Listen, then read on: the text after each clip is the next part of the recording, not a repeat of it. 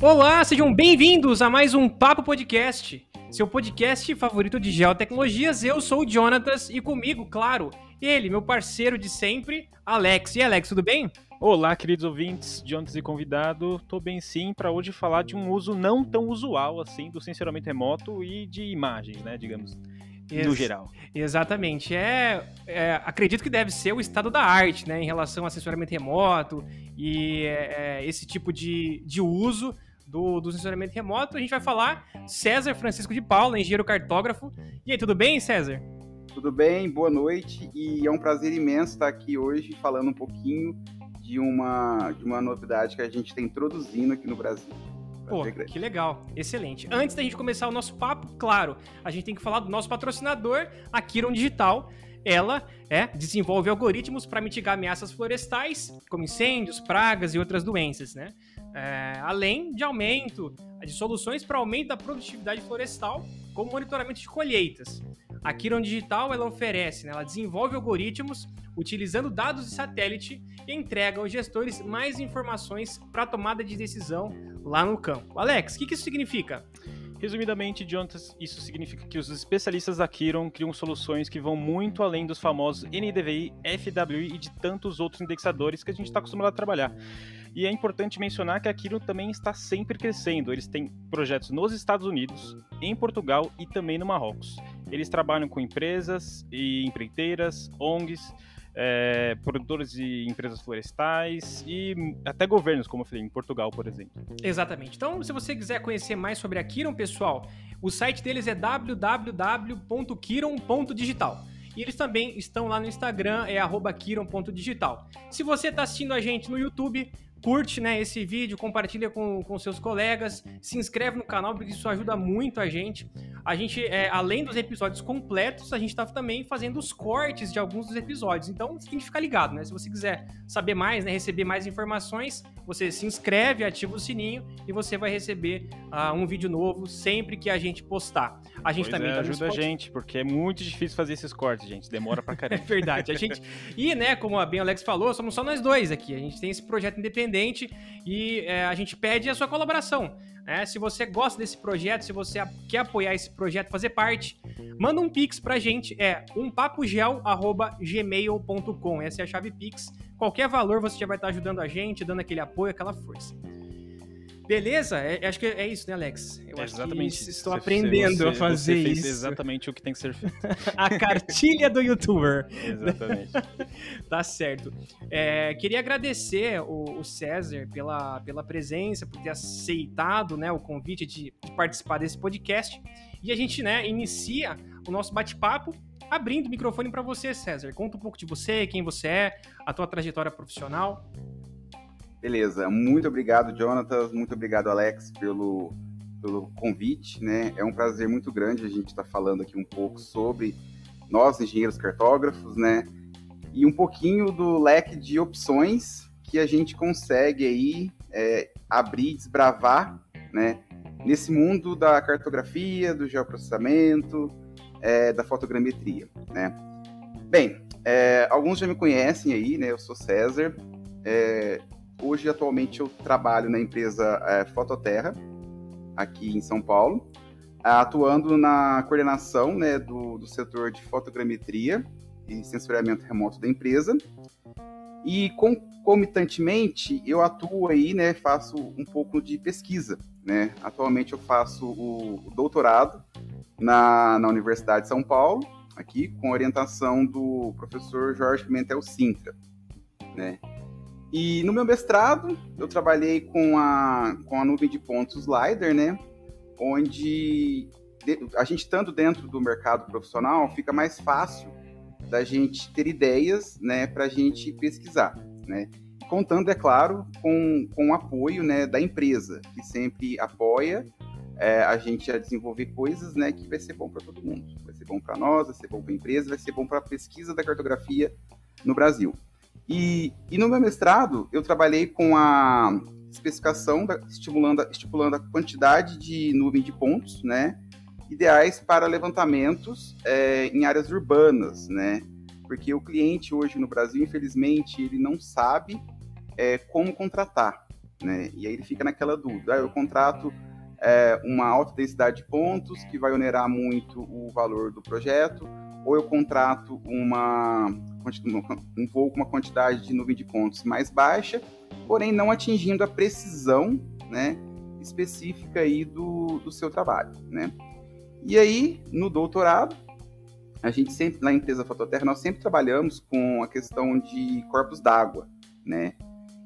E aí, então, eu quis voltar né, o meu doutorado um pouco para essa questão, integração de dados. A ideia inicial seria a integração de dados né, de, de LiDAR né, com batimetria a princípio, né, porque são é, aquisições distintas, né, precisões distintas, e aí tem aquela questão da problemática. Como a gente vai integrar um modelo único, né? E aí essa então foi a ideia inicial aí da, do, meu, do meu doutorado. Mas aí tava, eu via que estava faltando alguma coisinha. Né? Tava faltando alguma coisinha. E aí, nessas, é, quando a gente está pesquisando, né, tem a parte de, de leitura de diversos artigos, para a gente ver ideias, para a gente ver é, possíveis soluções para o seu trabalho. Né? E dentre uns artigos que, que, eu, que eu li, eu vi que tinha algo que relacionava a, a, a, a modelagem né, tridimensional debaixo da água utilizando é, sensoramento remoto. Né? E, isso, isso César tem aquele problema, né? Que o LiDAR, para fazer batimetria, né? O LiDAR verde, ele é caro para chuchu, não é? Sim, sim. ele, é bem, ele, é bem, caro, inclusive, é, quando eu conversei com, com um, um, conhecido, um amigo lá da, acho que foi da Optec, ele estimava que no Brasil, no Brasil não, no mundo, existiam em torno de 14 desse, desses, é, Sistema. desses, desses sistemas. Sendo que o Japão, acho que tinha dois ou três na época. O Japão dominando né? aí. É, porque o Japão tem aquilo, né? É, tem pouca, pouco território. Então ele pensa em expandir seu território acima da, da água, né? Então, para ele é algo que, que é interessante, essa política, né? E aí foi isso, né? E aí li esse artigo, achei interessante. Era um artigo da, da Universidade de Stuttgart, na Alemanha, né? E aí eu enviei um e-mail, né, para um dos, dos autores, né? Na verdade, ele, eu enviei para um, o autor principal e dois, dois coautores. E aí um, um dos coautores me respondeu dizendo que envia e tinha encaminhado o e-mail para o autor principal, né? E espantosamente eu vi que ele respondeu o, o, e-mail. E aí a gente começou a conversar, né? Tirei algumas dúvidas que haviam é, ficado, né, para mim lá na leitura do, do artigo, né? E aí ele sanou essas dúvidas e a gente começou a conversar. Aí ele perguntou da minha pesquisa de doutorado, né? E come, começou a sugerir algumas coisas. Aí eu achei fenomenal. O cara começou a sugerir assim do nada. sim, sim, porque eu acho que ele viu que a minha pesquisa estava faltando um pouquinho mais, estava faltando um Caraca. que a mais. É. E aí então a gente começou a conversar, né? E, e aí, um belo dia, surgiu um e-mail é, bastante intimador, assim dizendo, né? Ele fez um convite porque eu não poderia, eu não poderia passar uma temporada com ele lá na, na Alemanha.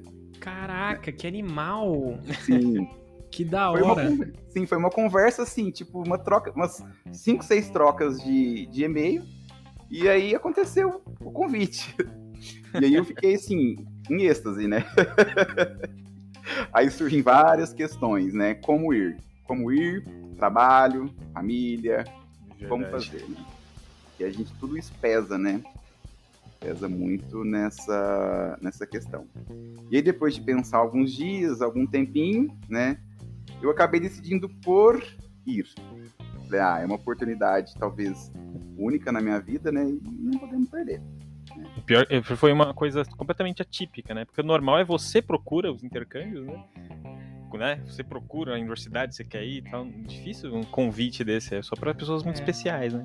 Não é, e de, e de, fato a gente precisa colocar, né, essa, esse parêntese, né? Porque às vezes as pessoas que estão ouvindo a gente não, não são da área da pesquisa e tal. Então, isso de fato, né, é um, um um baita de um, de um reconhecimento, né? Tipo assim, o dono é. da, da, da, da, parada te convidar para passar uma temporada para você melhorar o teu. Uh, a tua pesquisa aqui é, é, é, algo assim legal, né, de, de acontecer, né? Acho que não é sempre que acontece, né? Sim, Jonathan. Para quem está na pesquisa, é, é, muito grandioso isso.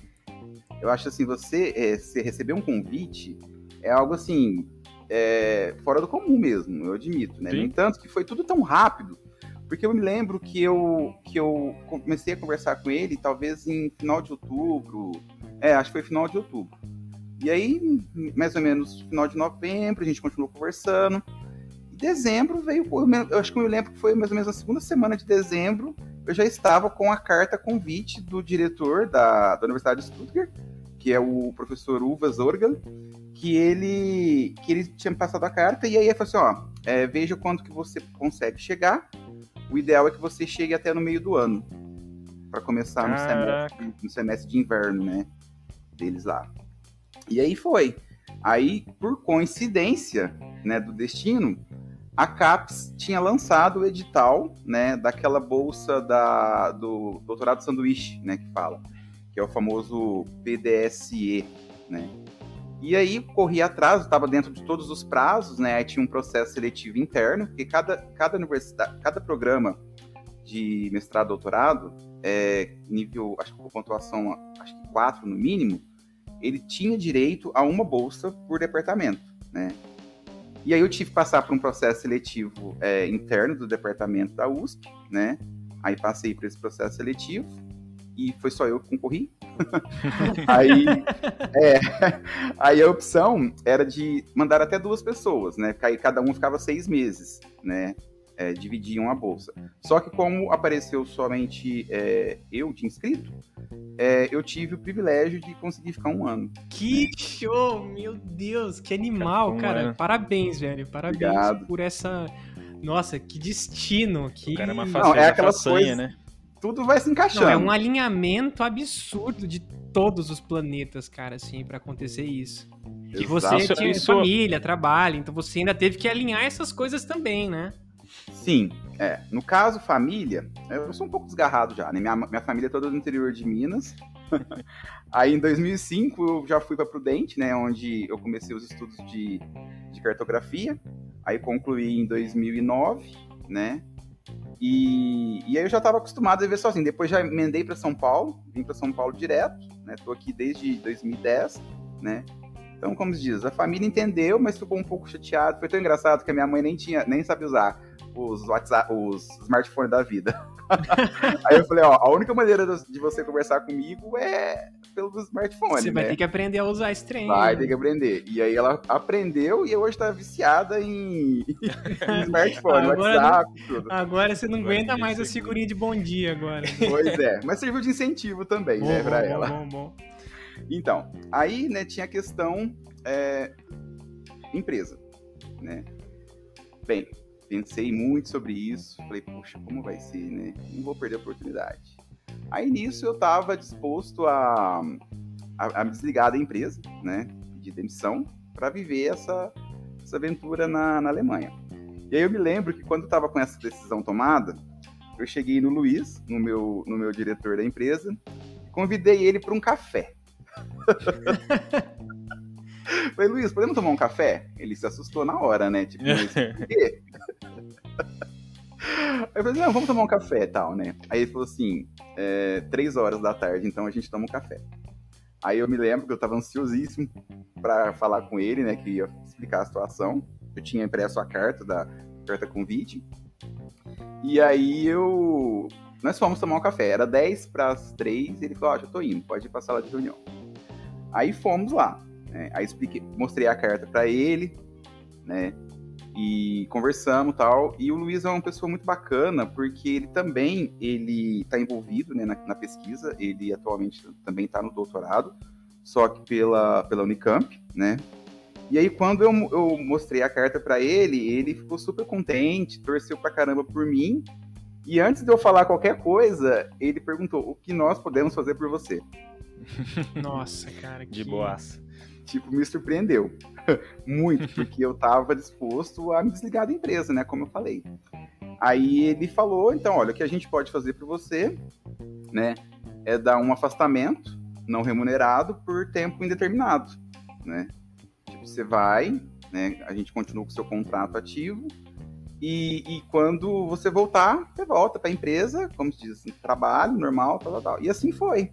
Ele né? facilitou de todos os jeitos possíveis, legal. né? Legal. Que legal. Sim. É, porque tudo na vida igual tem um preço, né? Viver essa aventura é, já tinha data de início e data de fim, né?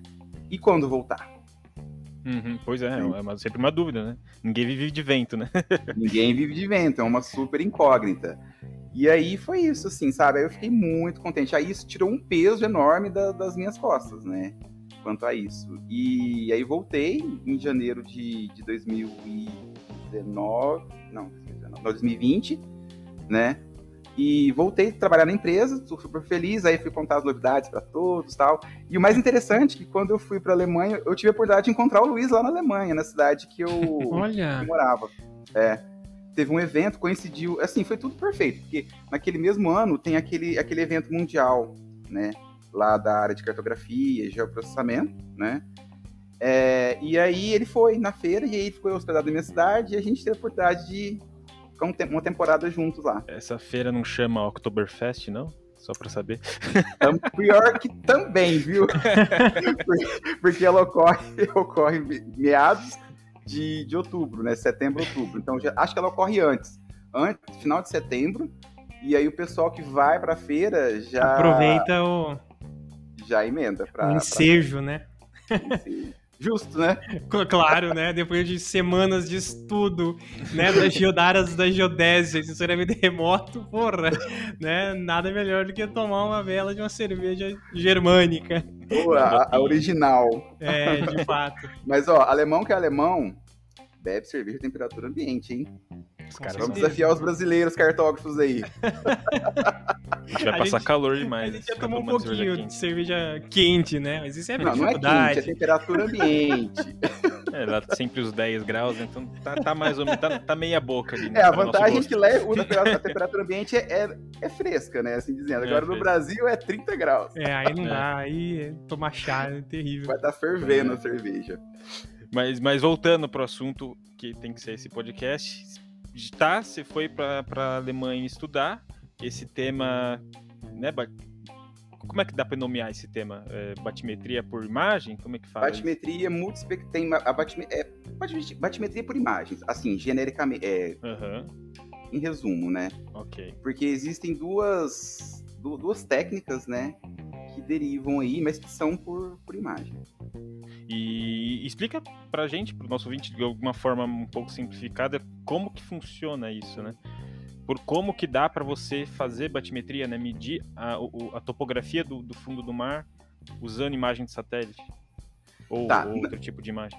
Não só imagem de satélite, como imagem aérea também. Aham. Então vamos lá. Existem duas técnicas, né? Como eu mesmo disse anteriormente. É, a primeira delas, que foi a que eu testei primeiro na, na Alemanha, foi a batimetria multimídia. Né? É, o que, que consiste a batimetria multimídia? Ela consiste em trabalhar a, a nuvem de pontos, né? Originada do Dense Image Matching, né? Que é da. Quando você faz a correlação dos pontos, você gera o MDT. Então é aquela nuvem de pontos é, que a gente consegue trabalhar. E aí pergunta assim, César, mas tem correlação na água? Né? Que seria uma coisa assim que todo mundo pensa, não, na água não tem correlação. Ou os pontos que tem, tipo, não serve para nada, né? Assim dizendo. E aí, inclusive, a gente nem usa ponto na água para nada. A gente elimina alguns, assim, Sim. porque dá muito, tem muito erro, desvio padrão alto tal, resíduo alto. E é isso. Mas é, qual é o princípio da batimetria multimídia? Ah, tudo tem como base, a, não sei se vocês lembram a lei de Snell. Não. Que- então, o lei de Snell, lembra lá do, do, do colégio lá que você via aquela figurinha em física, onde você falava assim, ah, se você quer pegar um peixinho, você tá vendo o peixe na água, Hum. você atira diretamente nele ou não? Uhum. Né? Aí um onde entra a lei de né? Snell. Isso, porque é, a luz, quando ela passa de um meio com índice de refração 1 para um, um, um meio onde o índice de refração é 2, ela sofre um desvio. Sim. né? Então, o princípio da batimetria multimídia é isso: é você pegar esses pontos, né, que tem um Z, que tem uma altimetria, querendo ou não, ele tem uma altimetria ali, e você aplicar a lei de Snell levando ele para o seu devido lugar. Né? Caraca. Sim, e na verdade esse, esse princípio é o mesmo que está implementado no laser verde.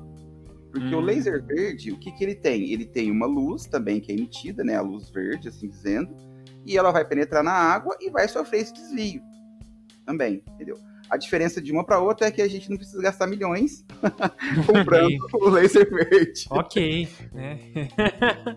é, porque tem, é porque tem essa dúvida quando a gente olha para uma imagem, uma fotografia, né? De um lago. A gente geralmente vê. Ou ele é escuro, né? Porque a gente uhum. diz que não tem, não tem retorno. Uhum. Ou ele é meio esverdeado ou barrento, né? Porque a gente fala, ah, tem, tem partículas na água, mas não é só isso então. Não. A, a, consegue chegar, consegue ter um certo tipo de retorno? Não vamos dizer retorno, vamos dizer o seguinte, que tudo depende da sua aerotriangulação hum. que você faz. Porque aqueles pontos na água, eles têm um Z. Uhum. Se você pegar tudo e interpolar, você vai ver, assim, tipo, que ele vai é, descendo, né? Só que, no caso do mar, vamos pensar assim, no mar do Caribe, é, o resultado né, se torna melhor do que, tipo, num rio aqui no Brasil, que ele tem características distintas, né? A gente sabe que ele tem característica de ter vários particulados de suspensão, né? A cor dele é um pouco diferente, né? Mas mesmo assim, a gente consegue obter um resultado, né? Digamos, a, a qual profundidade, César? Tipo, depende. Depende Sim. se você está trabalhando um rio de, de, de águas claras é, como um rio barrento. E, e assim, essas técnicas, elas estão chegando no Brasil, né, a nível de, de serem aplicadas em, em pré-projetos, né? Uhum. É, e eu vejo, eu vi, pude ver que foi uma coincidência muito grande também, que quando eu cheguei a trabalhar na Fototerra no Brasil, aqui, caiu um edital na minha mão, né? É, onde a empresa ela queria fazer um teste, né, para uma determinada área no mar, no, no, no mar. E este ano, agora recentemente, é, teve também um, um, edital que caiu na minha mão, onde era uma, uma proposta que eles estavam querendo fazer isso para todo um pré-projeto, né, para todo o Rio Amazonas, utilizando qualquer técnica tanto essa técnica, né, que eu, que eu falei agora, que foi a batimetria é, multimídia, como a outra técnica, que é a batimetria multispectral, que é a que eu vou descrever um pouquinho agora.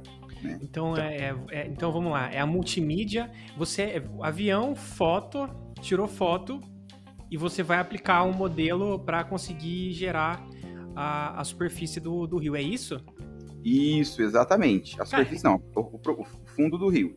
Isso, o fundo do rio, o leito, né? Perdão. É. O leito, exatamente. O leito. O leito. Exatamente. Então a fotogrametria é normal, assim. Não tem nada demais. Normal. É, tirou foto e você vai aplicar a, essa, esses modelos. Cara, que legal, cara. É, só que aí, diferente da, foto, da fotogrametria convencional, a gente tem que tomar um cuidado na aquisição das imagens. Ok. Uhum. Porque preza-se né, na, fotogra na fotogrametria clássica, né, que a gente tem que tirar, é, obter as imagens é, com o Sol próximo da sua elevação máxima, que tem a menor incidência de sombras. Né? É, mais, mais em cima da cabeça, né? Isso, mais em cima da cabeça. Só que se você quer aplicar a batimetria multimídia, você tem que adquirir as imagens no momento que o Sol está baixo. Por quê? Caraca.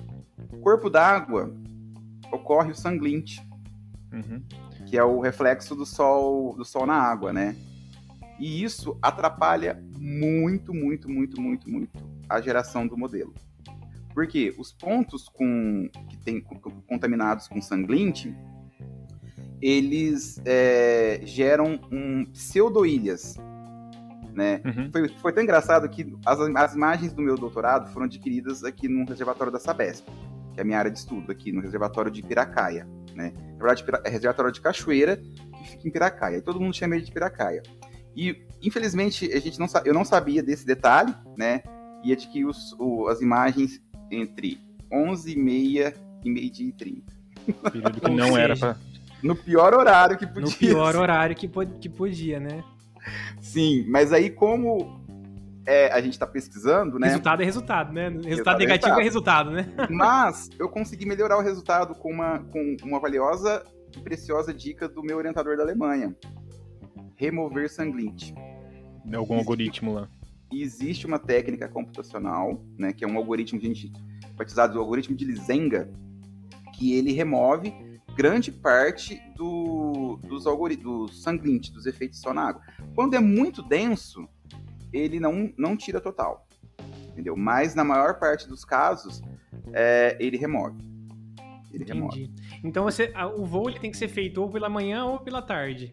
No final da tarde, exatamente. Ah, legal. Porque o objetivo aí é a geometria, né? É, é, é o XYZ. Você não precisa de radiometria nessa técnica. Entendi. E essa, esse modelo multimídia, César, ele, ele, já, ele já tem um tempo? Como é que é? Porque assim, a gente não viu na faculdade isso, né? Não, não vimos na faculdade. Assim, os artigos, os, os artigos que eu li datam ele de por tor torno de mil. Na verdade, o Lizenga, que o pesquisador chamado Lizenga, que ele foi um precursor. Os estudos dele começou mais ou menos por volta de mil 1980 e poucos, assim. Ou seja, já era pelo já. menos para ter um, uma, uma, uma aula disso, né? Tomás é, ele tinha que dar pelo menos uma aula. Ou o Galo, né? Ou o Júlio. Né? Pelo menos uma. Porque, gente, é muito interessante isso. É muito legal. Exato. Então. E tá, tá. Mas assim, eu acho que talvez é porque tem que seguir aquele conteúdo, né, na universidade. Talvez não dá muito para adentrar, né?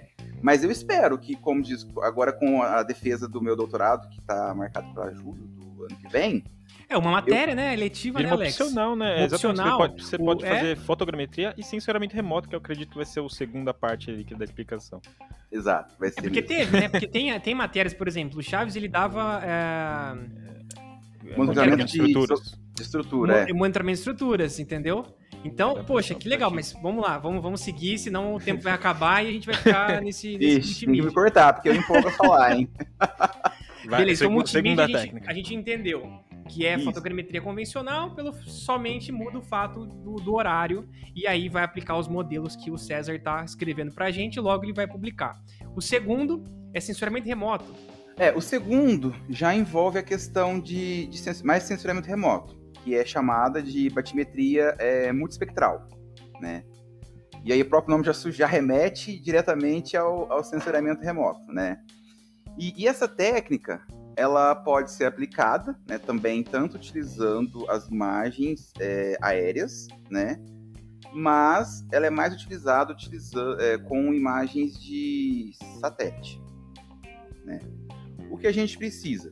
A gente precisa de uma imagem tenham as bandas no mínimo, uma, uma imagem é, espectral que tem as bandas RGB e o infravermelho. Né? Normal. O infravermelho, é, o infravermelho ele ajuda muito na questão, porque é, a gente precisa, a gente tá trabalhando em corpo d'água, então a gente precisa do, do infravermelho para isso, né?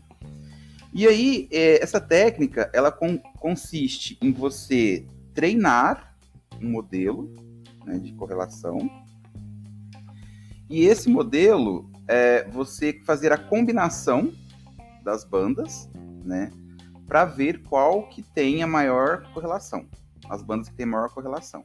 Né. Na água, é, quando é uma imagem de quatro bandas, uma imagem espectral, a gente sabe que é a banda do verde e do azul, né? O vermelho sai um pouquinho fora aí do, do contexto, né?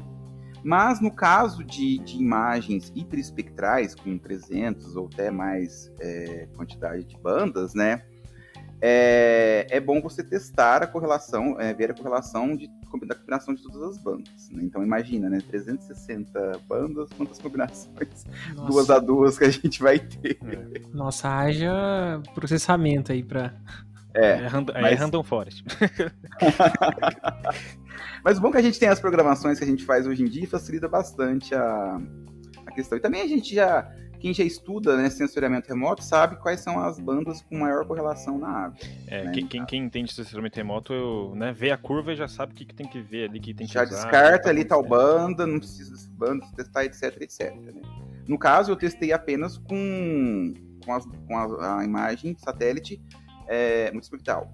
Mas, é, e aí você treina o modelo, e aí você precisa também de obter algumas amostras, né, de profundidade. Umas amostras de georreferenciadas, onde você sabe que ali aquela posição tem tanto de, de profundidade, né? E aí, então, você treina o modelo, né? Você tem um, um modelo, aí você obtém os índices, né? Desse modelo de, de correlação, de correlação, com a correlação. Regressão, desculpa, modelo de regressão linear, falei errado. Tem a correlação das bandas, e aí você obtém, você faz um- uma área, um, pega uma amostra, né? Onde tem essas profundidades, você treina o modelo, né? E você obtém os coeficientes dessa, dessa equação, desse modelo, para essa imagem, né? E aí você aplica, né, essa, essa equação e aí você obtém os modelos de, de profundidade, né? Só que é fácil, você sabe o nível da água ali, né, em determinado dia, no horário que aquela imagem foi adquirida, e aí você aplica para obter as altitudes, né? Abaixo, para o fundo. Diferente da batimetria multimídia, que você já tem o pixel com, com o Z, né? Que é a altitude, a, altura geométrica, né? Não altitude ortométrica. É, você não precisa coletar ponto lá, então, Não. ok. E aí, então, uma vez que você pegou essa imagem, né, com o modelo treinado, com a equação com seus devidos índices, você aplica, né, para toda a imagem, automaticamente, né? Você tem a implementação que você faz, ou você, com uma imagem pequena, você faz até no software de geoprocessamento, que tem a calculadora raster, né, e aí você aplica, né? E aí, ao final, você obtém esse modelo com as profundidades. Eu acho, que, eu acho que eu entendi basicamente é o seguinte: você tem a sua imagem, né? Uhum. Você, você constrói um índice em cima dela, Uhum. ou seja, né, cada pixel agora vai ter um valor desse índice. Você vai coletar a, a- a profundidade, né, no caso, nesse caso, a profundidade do, do solo oceânico, e vai. a- esse pixel tem tal profundidade, porque eu peguei de um lugar que eu tenho certeza, e eu vou espalhar essa. A partir desse índice, sabendo Eu que vou esse aplicar para a imagem inteira. Sabendo que esse pixel tem valor 10, eu aplico para a imagem toda. É, No só que não você não pensa que é pixel. É, Não pensa não- que é, é- é- é- não é pixel e nem uma profundidade que você vai, Isso. vai aplicar. Você vai aplicar uma- um modelo de regressão Regressão. linear que ele vai calcular né, aqueles valores da banda, vamos supor, do pixel que tenha na banda a- azul e verde, Uhum. né? E aí ele vai calcular índices. Aí tá certo. Que esses índices são o quê? São as profundidades. Jogado na regressão. Ele transforma, digamos, a radiometria Isso. né? passando pelo modelo de regressão linear em índices de profundidade. Meu Deus do céu. E isso já teve pedidos de empresas no Brasil pedindo essa, alguma técnica similar a essa Sim, para No fazer caso- um, um pré um pré-estudo. exato. No caso, o primeiro, o primeiro, a primeira empresa que solicitou, ela exigia essa, a batimetria é, multimídia, né? Já a, a do, do Rio Amazonas, ela deixava aberto, né? Só que aplicar batimetria multimídia no Rio Amazonas não vai obter nada de resultado. É muito fundo, né? É um rio muito, Hum, muito, muito, muito. não é nem que é muito fundo. Tem a questão que a correlação ali eu acho que não vai ser legal, porque a água, a questão da água ali, tem, eu acho que vai ter muito particular. Eu não conheço o Rio, É. o Rio Amazonas. Entendeu? A minha esperança que eu sugeri foi de aplicar a batimetria multimídia pela expectativa que ela, mesmo que, que seja varrenta, ela vai ter uma- aquele pixel ali, que é aquela cor, vai ter uma referência Uhum. de profundidade. Porque diferente na, na batimetria multimídia, que as- o Z dos pontos gerados sobre a água podem ser confusos. Sim. Não sei se eu estou muito certo quanto a isso, assim, sabe? Porque eu, como diz, estou engatinhando um pouco ainda é, nessa técnica, né? Mas foi o que eu pensei diante do que, do que eu já vi, né? O- um, dos testes que eu... Na verdade, um teste, é um teste, vamos assim dizer. Um teste que o Gottfried fez. Gottfried era o meu orientador lá na, na Alemanha, né? ele é oficialmente da Universidade de, de Viena, né? E, e aí ele estava passando uma temporada, não, não, sei qual motivo, lá na Alemanha. Ele deixou o grupo dele lá para depois para ir para a Alemanha.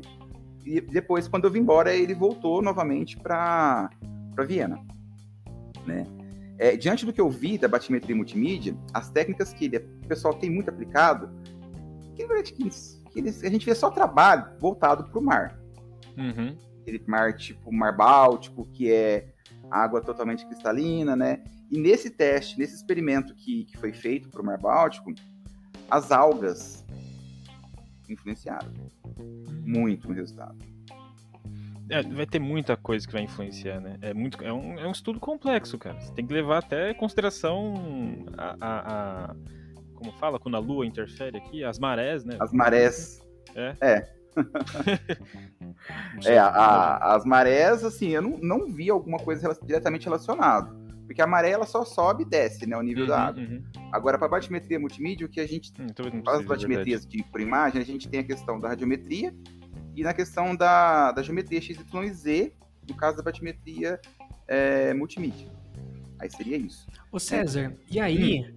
É, desses, desses dois modelos, a gente tem a batimetria convencional, que o cara vai lá com a reguinha, o GPS uhum. e tal. Você chegou a, a, a, a, é, a, gerar um modelo comparativo entre os dois? Porque você, você mesmo disse que era para pré-projetos e tal. É, imagino que a precisão não seja, sei lá, é, absurdamente alta. Então explica pra gente como que tá essa, essa dinâmica aí vamos lá. Essa dinâmica é a cereja do meu bolo do meu doutorado. Ó, oh, já comecei aqui, já entrei numa área restrita aqui, já pitou a tá luz tá aqui. Hype, tá no hype. Né? não, então só fale aquilo que você. Não, tudo falar. bem comentar. É porque ainda não cheguei a uma conclusão efetiva.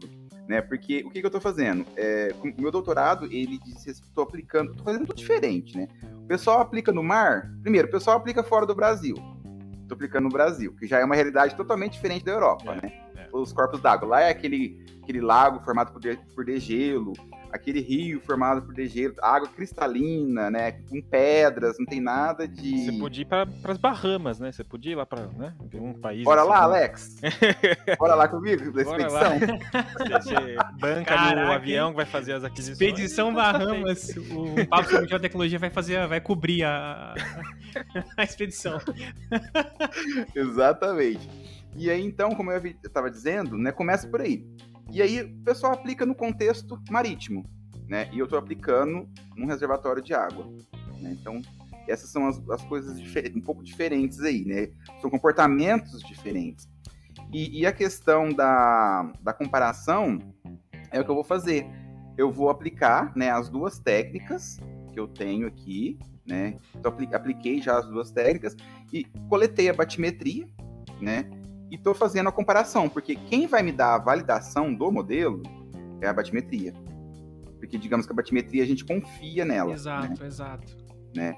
É, igual assim, eu estou usando. É bom, é bom dizer que eu estou usando o single, a batimetria realizada por um single beam, que é um monophase.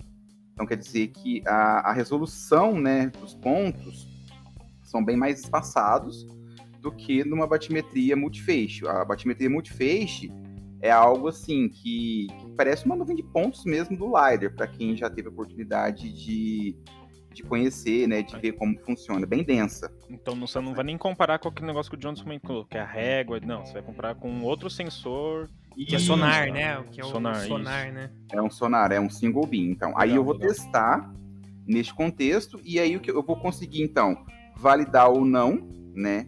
essas técnicas voltadas para reservatórios, para corpos d'água do tipo reservatório, né? E também poder validar até a questão da profundidade que, que deu precisão, né? Exatamente. Porque isso é importante dizer, porque essas técnicas elas têm precisão. Igual recentemente eu tô com um artigo escrito, né? É, de um estudo que eu fiz utilizando a batimetria, multi, batimetria multispectral, né? Comparando com o laser verde, cara que é altamente denso, né?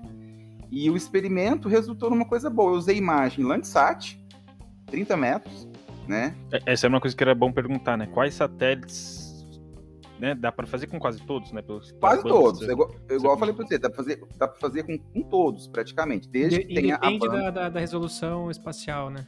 Independe da resolução espacial. É claro que quanto melhor a resolução, tipo, sei lá, um de 30 centímetros aí, uhum. vai ter melhor resultado, porque o pixel vai ser melhor, então a representatividade do fundo ela vai ser melhor do que no Landsat, no caso. Uhum. Mas, é, do Landsat, o resultado que eu obtive foi, para mim, surpresa, comparando com o laser verde.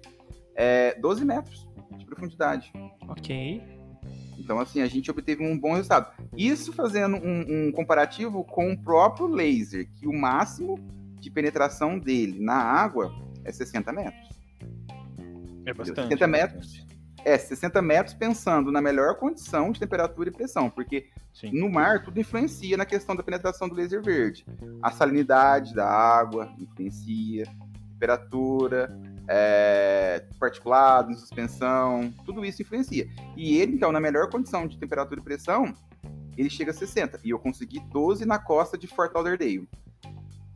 Porque lá na costa de Fort Lauderdale, a, o pessoal do Uptech, né, eles nos deixaram usar, onde, que é, onde que é essa costa aí? Fort Lauderdale, Estados Unidos. Mas Estados Unidos, é. Pra cima do, não sei se acho que pra cima do Golfo ali um pouquinho. Uhum. Um pouquinho pra cima do Golfo do México. E assim, eu considero que foi um resultado bacana. E aí, nesse, nesse artigo, eu imputei três variáveis. Né? Eu queria avaliar, avaliar um pouquinho a variação né, da topografia é, ao fundo né? Onde eu usei três épocas distintas. Passadas, eu acho que de tipo três anos, dois anos de cada um, assim, sabe? E tivemos um resultado bom, o gráfico, né, final, lá o gráfico da, da reta, né? Da correlação, da, né? Da correlação, obteve um bom resultado para as profundidades, assim, até 10 metros. Essa de 12 metros, ela foi, coincidentemente, né, ou como a gente já esperava, uma data próximo de quando o laser foi, foi adquirido. Uhum. Os outros tiveram uma diferença temporal, aí trouxeram algumas variações, mas foi legal que a gente consegue ver, inclusive, que tem até um, um canal onde passa, eu acho, uma corrente embaixo, assim, que consegue, a gente consegue ver. Nossa, que legal. um dentinho, é. Eu, eu lembro que, acho que ano passado, no meio que no começo do ano passado, teve um navio que encalhou em algum porto aqui no Brasil, lá no Maranhão, acho que Não foi, foi porto, foi no indo embora. Já tava Isso. indo. E a... Encontrou um banco de areia. Isso, e a profund... eu fui ler a reportagem, eu nem que a profundidade foi. Não era, não era tipo 20 metros, não era isso. Era uma profundidade bem, é, bem rasa ali, sabe? Então, ou seja, esses portos mesmo, eles são feitos, a profundidade não é absurda, né? A gente acha que é depois que a gente não tem mais pé, o negócio desce para sempre, né? Mas não, as coisas vão, vão sendo. Vão, vão indo devagar, assim, né? O leito do oceano e tal. Sim, exatamente. Inclusive, você tocou num ponto bastante interessante. É assim, nada melhor que a gente conversar com profissionais de, de outras áreas, né? Quando eu voltei da Alemanha, eu fui bater um papo lá no Instituto Oceano, Oceanográfico aqui da, da USP, né? Aí tive a oportunidade de conversar com o professor Luigi Giovanni, que alguns conhecem. Né? Aí ele trabalha com essa questão de, de batimetria, ele possui alguns sensores lá, tal, bem interessante, né? E aí ele sugeriu que até uma utilidade dessa técnica era de, de fazer ela, né, aplicar a técnica da batimetria multispectral, acho que seria no caso interessante a multimídia, né, onde iria se fazer batimetria por single beam ou multibeam, de modo com que pudesse detectar a profundidade dos corais, porque os uhum. corais, eles são problemas, né, no que tange você fazer batimetria numa área e o sensor ir lá, pum, bater, né? Aí pode ter que começar tudo do zero, e alguns sensores eles demoram muito até calibrar, até tudo isso, né? E ele sugeriu essa, essa técnica para ser aplicada em estuários aí. Estuários, né? né? Quando é, o rio pra... encontra o mar. Exatamente, para ver. Inclusive, é, ele havia falado que tinha interesse numa área no saco do Mamanguá, que é aqui no litoral sul, eu acho, São Paulo, onde ele gostaria de trabalhar essa técnica. Só que aí veio a pandemia e a gente não acabou evoluindo ainda sobre sobre isso, assim, sabe? Mas, mas acho que esse, como dizer, é são técnicas bastante desafiadoras e de com realidade aplicável, né? Sim. Pode ser aplicado aí como trabalho mesmo, projeto, pré-projetos, eu acho que é o nível de pré-projeto, porque a gente tem que estudar muito a questão da precisão, né, do, do Z aí no caso, É aquela coisa, né? É, pra achar o Titanic, o cara teve que fazer um robô específico para descer naquele lugar e procurar o maldito navio, né? é. essa técnica com certeza era aplicável a, a, certos pontos. A costa brasileira é gigantesca. Se pudesse aplicar ela em alguns lugares sem que você tenha que pagar um, um, alguém para levar um, um como é que um sonar para lá, que é caro, custa caro adquirir, processar, tudo mais, né? Ela é uma técnica então, completamente viável. Essa ideia, Alex, já passou pela minha cabeça, né, de talvez é, escrever um PIP aí, né, para tentar fazer um modelo, né, é, de profundidade da costa do litoral. Eu pensei a princípio de São Paulo, né? Uhum. Porque você ter que levar um barco, imagina quanto tempo demoraria para fazer um levantamento batimétrico convencional em toda a costa do litoral de São Paulo. Lembrando que você, mesmo que você está no barco livre, navegando ali, você está amarrado a uma base uhum. INSS. Você precisa de ter uma estação ali, né, para conversar com o GPS do barco para você conseguir depois fazer a, a, o georreferenciamento desses pontos batimétricos. Agora imagina fazer isso, sem contar que tipo, custo, tudo, né? Tem a questão do fator tempo e o fator custo. Ao passo de que, tipo, você pode usar imagens gratuitas aí de alguns satélites e ver um modelo batimétrico e testar a sua precisão. Você gera um modelo de toda a costa do estado de São Paulo e com determinada precisão. É, o que, você, que você ganha em eficiência, né? Você uhum. perde em precisão, mas eu acho que é um ganho de eficiência é, absurdo pensando na escala, né? Tipo, é uma escala da costa do litoral de São uhum. Paulo. É, eu acho que uma precisão ali poderia ser qualquer precisão. Uma vez que você vai ter tipo, um modelo, né, que vai ter uma ideia e vai dar uma ideia de como tá a costa, porque o fundo do mar é dinâmico também, né? Ele muda, ele tipo acumula areia, ele forma, forma banco de areia, ele aprofunda mais, entendeu? Então assim seria interessante a gente conceber um modelo inicial, né, o modelo 1, e a partir disso fazendo monitoramento, né? Principalmente ali na região, né, de portos, né, que, é. que apesar que eu acho que já tem um monitoramento bastante constante, assim, não sei como funciona, Exato. mas era uma técnica que poderia dizer, né, que, que você não precisaria fazer uma batimetria a cada, sei lá, seis meses, um ano, não sei qual é a frequência, né? Ele poderia trazer um indicatriz, uma indicatriz de quando de fato teria que fazer uma batimetria. Ou seja, está tendo uma variação muito grande ali, ó, tá na hora da gente fazer uma batimetria. Legal, e, e, vai de encontro muito com, com dois episódios que a gente tem aqui gravados, né, Alex? Que é vai. com a Stephanie, que ela, ela tratou sobre é, o mapeamento oceanográfico. Então ela contou pra gente, né? Ela, ela trabalha embarcada, então ela contou pra gente ali a, o dia a dia de, um, de uma analista, né, que trabalha né, operando esses equipamentos de, de mapeamento oceanográfico, e o professor Gilberto Peçanha, que falou sobre a cartografia costeira. Né, é, e as dificuldades aí, os desafios de se mapear a, a costa brasileira.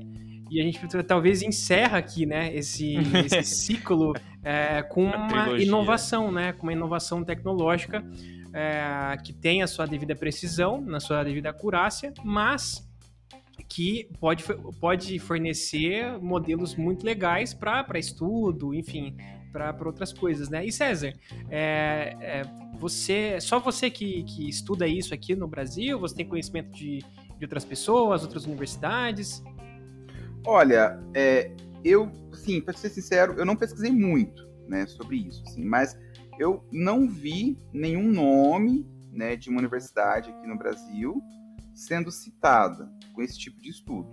Né? Pode ser que existam aí, né, em algumas universidades tal, mas infelizmente eu não consegui obter um contato. Teve uma tese de doutorado que eu encontrei que foi escrita por um brasileiro, né? Mas ele fazendo, acho que toda a sua vida no exterior. Legal, acho que a gente sai na frente, o cartógrafo sai na frente por conta de, de já ter na, na, na na manga, né? Ali na, no cinto do Batman, né? As caixinhas da fotogrametria, do sensoramento remoto, muito bem é, estruturados, né? Uhum. Então, quando a gente vai estudar isso, aplicar é, essas, essas técnicas, né? É, já, já tá ali, meio que já tá é, cimentada na, na, nossa cabeça. Sim. E fala pra gente qual que, quem são, assim, os ases mesmo, assim, da, dessa técnica. Os alemães? Olha, tem um, um alemão. Na verdade, eu acho que o, o pai mesmo é o Lizenga, que ele é um americano, né? Apesar do nome dele talvez parecer com italiano, né? Lizenga, não sei. É. É, mas ele é americano. Inclusive, ele é formado em engenharia elétrica. Ô, louco. É, Olha só. Migrou, migrou para essa área de sensoriamento remoto. Tem um suíço também, que é o Gerard, não sei o quê, não me lembro sobre o nome dele agora, também. E o meu orientador da Alemanha, que é o, o Gottfried, né? E, e que eu conheço, sim, os, como diz, os que encabeçaram tudo isso foram, foram esses três. Mas existem outros aventureiros como eu, né? Na China, é, em diversos outro, outros lugares aí, que, que também atuam nessa área. Né?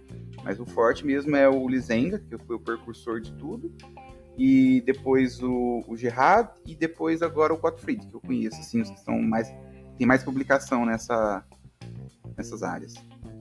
Cara, e, e tem algum país que você sabe que aplica bastante isso? Não, não. Realmente não é uma. É uma É, técnica então- que tá engatinhando pra entrar, né?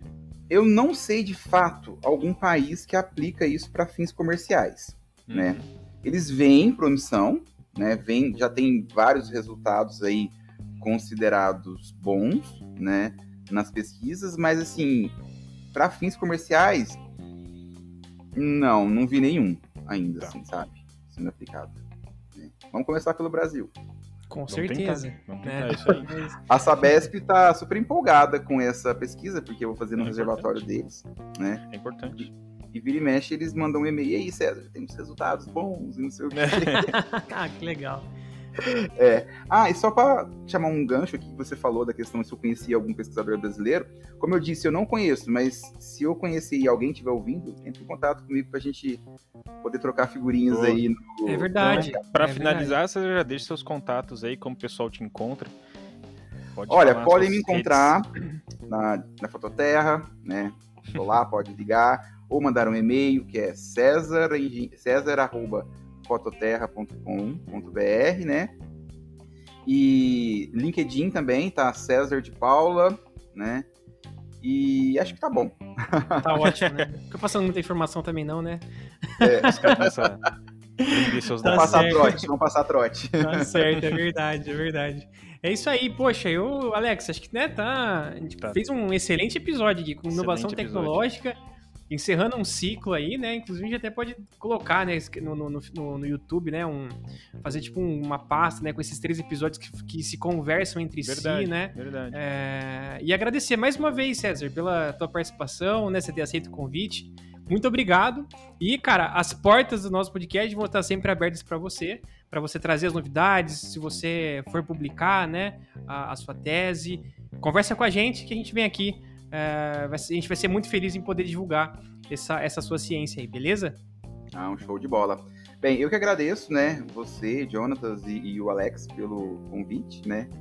É, no início fiquei um pouco nervoso, confesso, mas o papo é bom, a gente é um papo descontraído aqui, muito legal. E também deixo aí aberto para qualquer coisa, o pessoal aí que estiver ouvindo, quiser saber mais, podemos é, esclarecer alguma coisa e iniciar aí aos, pesquisa- aos futuros pesquisadores da cartografia, geoprocessamento e sensoramento remoto, talvez começarem essa linha aí e a gente mostrar que o Brasil também pode. Exato. Boa. Perfeito. Bom, Alex, finalizando? Finalizando, obrigado, César. Valeuzão por aparecer aí, por ajudar o projeto aqui, tá? A gente fica por aqui. Um abraço para vocês que nos ouviram até aqui. Muito obrigado. Se inscreve no nosso canal, curte, compartilha, manda pros, pro, pro pessoal aí. E a gente fica por aqui. Semana que vem tem mais um papo sobre geotecnologia. Um abraço, valeu!